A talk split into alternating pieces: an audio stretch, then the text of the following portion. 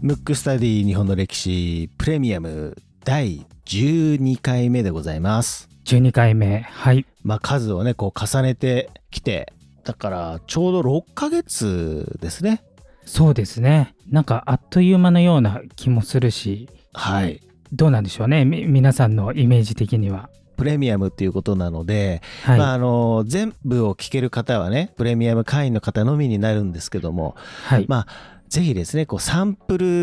を聞いていただけてる方たくさんいらっしゃると思うので、はいあの、よろしければね、ぜひね、こうプレミアムの方にご参加いただければな、なんてそう思でってすおりねますけども、はい今回のテーマはですね、はいえーこの今収録を始めた時点では、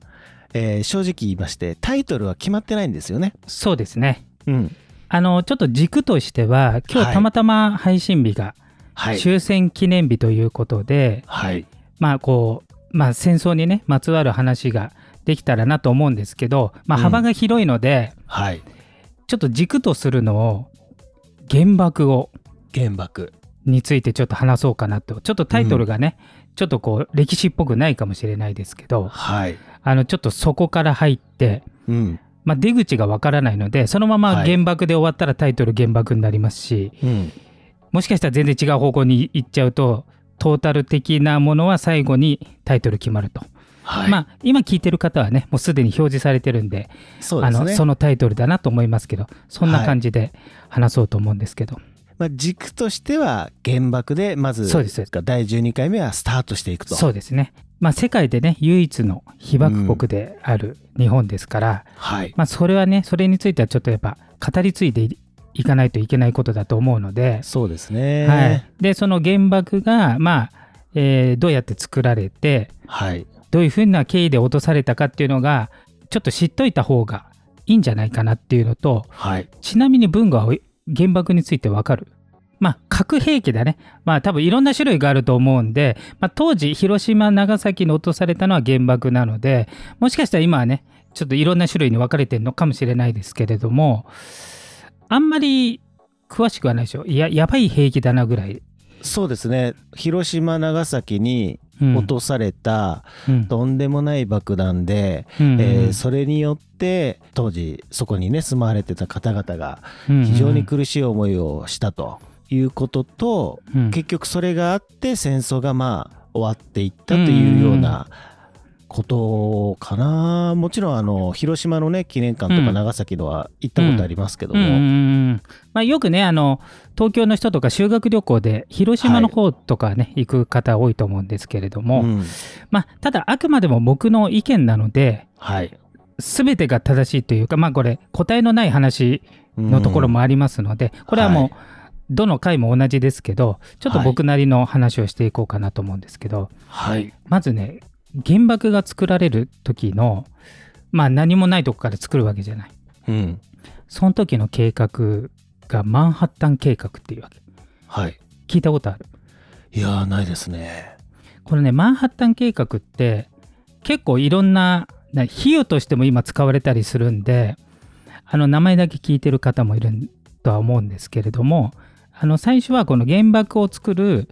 極秘プロジェクトもちろん最高軍事機密の話なんで、ん、うんあの敵国にねどの兵器をあの生産してるかっていうのは知られたくない話なので、うんうん、あの極秘の話なんだけどまずマンハッタン計画っていうのが、えー、とその原爆を作るっていうことの計画なんですけれどもはいもともとはナチスドイツがねうん当時第二次世界大戦でナチスドイツが、まあ、破竹の勢いでこう出てくるわけですよ。うん第二次世界世界大戦でね。でその時に、まあ、いろんな悪いことというかやったんですけどその中で、まあ、一番有名で一番悪いことはいややっぱりユダヤ人を、まあ、殲滅するというかはいあの本当にヒトラーはこの世からユダヤ人を全員なくそうと思ってたというとんでもないことをうんやってたわけですよ。うんそうするとドイツにいるユダヤ人っていうのはいたら殺されるんでただあのもちろんお金とかもかかるんでね外国とかに行くんで、まあ、全員はできませんけどうん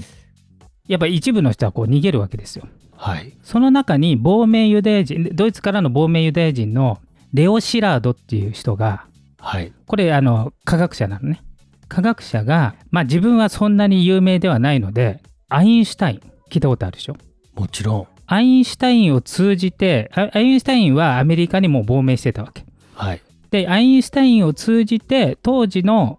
アメリカ大統領であるフランクリン・ルーズベルトにうん。核開発をしてくれとうん。でなぜかというとドイツが開発しちゃうかもしれないとはい。そうするとあのユダヤ人なんでドイツがもうただでさえ怖いっていうかやばいのに核兵器なんか開発されちゃったらこれはもうとんでもない世の中になってしまうからアメリカがドイツよりも早く開発して、まあ、ドイツ相手に勝ってくれと。で当時はまだアメリカは第二次世界大戦に参戦してませんけれども、はい。まあ、それを頼んだわけ。だからまあえーともともとはレオ・シラードが言ったんだけれども形的にはアインシュタインが